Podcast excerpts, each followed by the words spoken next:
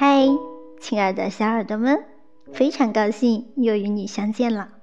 我是你的老朋友小宁。前几天啊，有一条重大新闻，说是包头职工跳入了两千摄氏度的钢炉里面自杀，让很多人都特别费解。两千度啊，跳下去是要化成气的。那究竟是什么样的事情把他逼到这个份上了呢？我们一起来看看它里边蕴含的扎心真相。成年人的劫难，只能自渡。万曾祺说：“红黄蓝白黑，酸甜苦辣咸，每个人都带着一生的历史，半个月的哀乐。”在街上走，人到中年，人生半坡，总有些难关迈不过去，总有些难关扎在心上。你永远想象不到，走在街上的那个人，此时此刻正承担着什么。一，所有无路可退的背后。都是藏起来的眼泪。三月三十号晚上，一条视频在网上刷屏了。在这十五秒的监控视频中，一名工人在高温炉边徘徊了许久，最后纵身一跃，跳入正在运作的高炉中。随后，包钢集团发布通报称。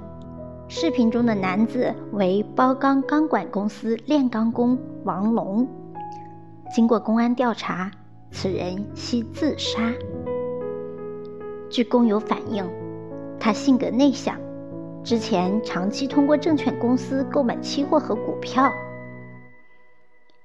三月二十四日，他购买的股票仅当日就亏损六万多元。当天深夜。他跳进了高炉中。通报称，怀疑其自杀与亏损数额较大、负债过多、无法偿还有关。最让人痛心的是，炼钢高温炉的温度一般在两千度左右，正常情况下，光是靠近都会有危险。而他又是在多么绝望的境况下？才做出了这个决定。不敢想象生命的最后，他承担了多大的痛苦。世人慌慌张张，不过是图碎银几两，可是偏偏这碎银几两，能解万千惆怅。正是这碎银几两。断了儿时念想，让少年染上沧桑，压断了世人脊梁。压垮他的，或许是那难以偿还的数目，但在别人看不到的地方，谁又能知道他所经历的全部？成年人的世界，多的是突如其来的意外。和生命不可承受之重，有时候希望闭上眼睛，从此不用面对世间万难，可一回头，还有不得不继续下去的生活。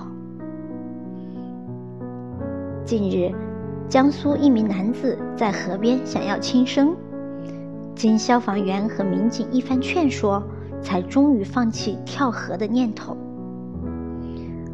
从男子的哭喊声中得知，他独自来苏州打工，因身份证丢失，工作也没找到，钱也花光了，一时间在困境中丢了生的希望。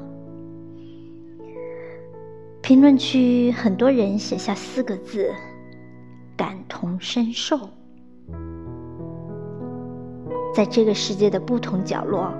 总有人在扫着自己生命里的雪。冬天过去了，就是新生；过不去的，只能苦熬。《银魂》中有句台词直戳人心：“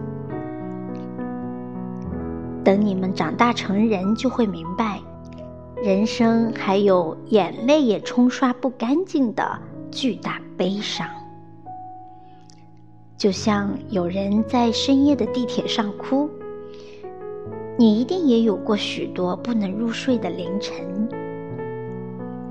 所有无路可退的背后。”都是藏了许久的眼泪。有多少人在地铁里忍住了哭声，却没有熬过失眠的夜？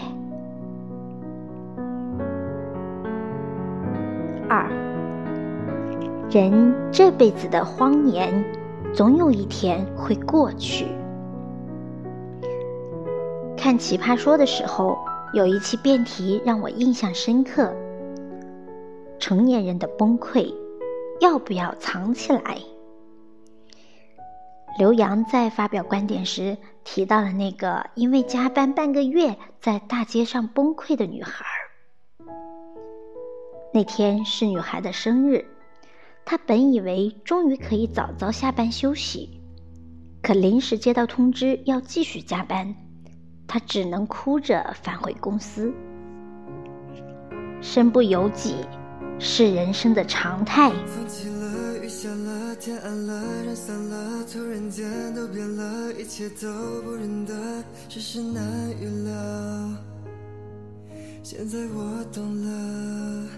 人活一辈子，总会遇到事事顺心的丰年，也避免不了时运不佳的荒年。丰年不会长存，但荒年也不可能持续一生。迈得过去的坎儿，尽力去迈；迈不过去的那些，大不了哭一场，还有别的路可以走。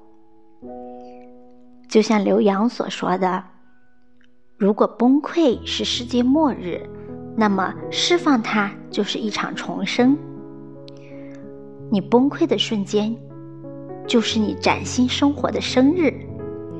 每一个把崩溃释放出来的人，都值得那句“祝你生日快乐”。不禁想起那个出车祸还在打电话的外卖骑手，他在送餐途中和一辆轿车相撞，躺在地上无法起身。即便在那样的情况下，他还在挨个给商家和顾客打电话道歉，希望得到谅解。还有那个求职时意外被炸伤的男子，全身多处烧伤，可躺在救护车里的他，嘴里却一直念着：“我还要面试，东莞的房贷还没还清。”这些看似狼狈的身影。仿佛都是在和人生的荒年斗争。待至暗时刻过去了，黎明总会到来。去年，奇经文化创始人杨帅因为遇到瓶颈，所有的变故一度摧毁了他活下去的勇气。于是，他留下遗书：“我先走了，大家不必难过。”所幸在最后一刻，他还是找回了生的希望，挽回了生命。后来，他发了一条朋友圈，感慨道：“生死之间有大恐惧，没勇气死，那就好好活着吧。”我们常常以为最艰难的那些日子过不去了，直到多年后才发现。所有的痛不欲生，都是为了让以后的人生变得美好而辽阔。只要一直向前奔跑，等你不经意间回头时，就会看到自己已经跑了很远的路。三，成年人的劫难，只能自渡。路内曾说：“每个人的生命里都有几口吃不下的隔夜冷饭，必须得咽下去，而不是放在眼前发呆。人到中年，其实就是自己过日子，自己赚钱养家，难过自己扛，扛不过去的自己想办法，最终出路还得自己去寻找。不知你有没有听过一首歌？曾经我也想过一了百了。这首歌的演唱者中岛美嘉在童年时遭到校园霸凌，长大后因歌喉成名，却患上了咽鼓管开放症，接近失声。咽鼓管的并发症还引发了听力下降，这对于一个歌手而言。无疑是致命般折磨。在他患病期间，还有人嘲讽他骄傲自大。复出后，他发布了这首歌。歌的前半段道尽人生绝望，后半段却在激励着每个人努力向前。演唱现场，为了确认歌曲的进程。他一边歌唱，一边用双脚敲击地板找节奏，用来弥补听力的不足。每当遇到瓶颈时，总能想起中岛美嘉说的那句：“在最黑暗的那段人生，是我自己把自己拉出深渊。没有那个人，我就做那个人。天不渡人时。”人得自渡。蒋勋先生曾患有急性心梗，有一次突然发病，去医院做手术。医生在插导管时对他说道：“最痛也就这么痛了。”正是因为这句话，给了蒋勋很大安慰。因为对很多人而言，最痛苦的不是痛本身，而是对痛的恐惧。当你知道最痛也不过如此时，接下来就会慢慢好起来了。人生也是如此，出生是痛，死亡是痛，这两端中间还有避免不了的身痛、心痛。谁都惧怕痛。所以，我们总是逃避，总想要等待别人解救。可最终带你走出黑暗的人，除了自己，别无一人。正如《朗读者》里提到的那样，穿越痛苦的办法是经历它，吸收它，探索它，理解它到底意味着什么。越是难熬的时候。越要自己撑下来，熬出去，你就赢了。很喜欢马德说过的一段话：一个人活得幸福不幸福，一要看能不能睡着，二要看是不是想醒来。能睡着，说明心安，此前问心无愧；想醒来。说明心美，当下正是所要。人生也不过是这六字的快活。当你熬过四下无人的夜，睡一个好觉，就会发现，醒来后的第一缕阳光，照亮的除了房间，还有你的余生。人间值得爱的人和事有太多。不要因为一个不满意就彻底灰心。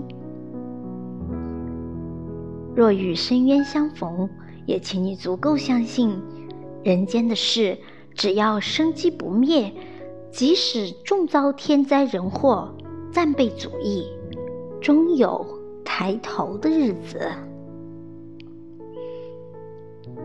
点击关注，愿你睡得安稳，醒来踏实。给自己留有余地，和生活握手言和。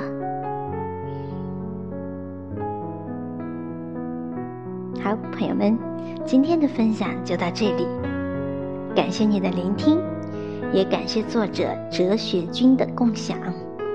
文章来源：哲学人生网。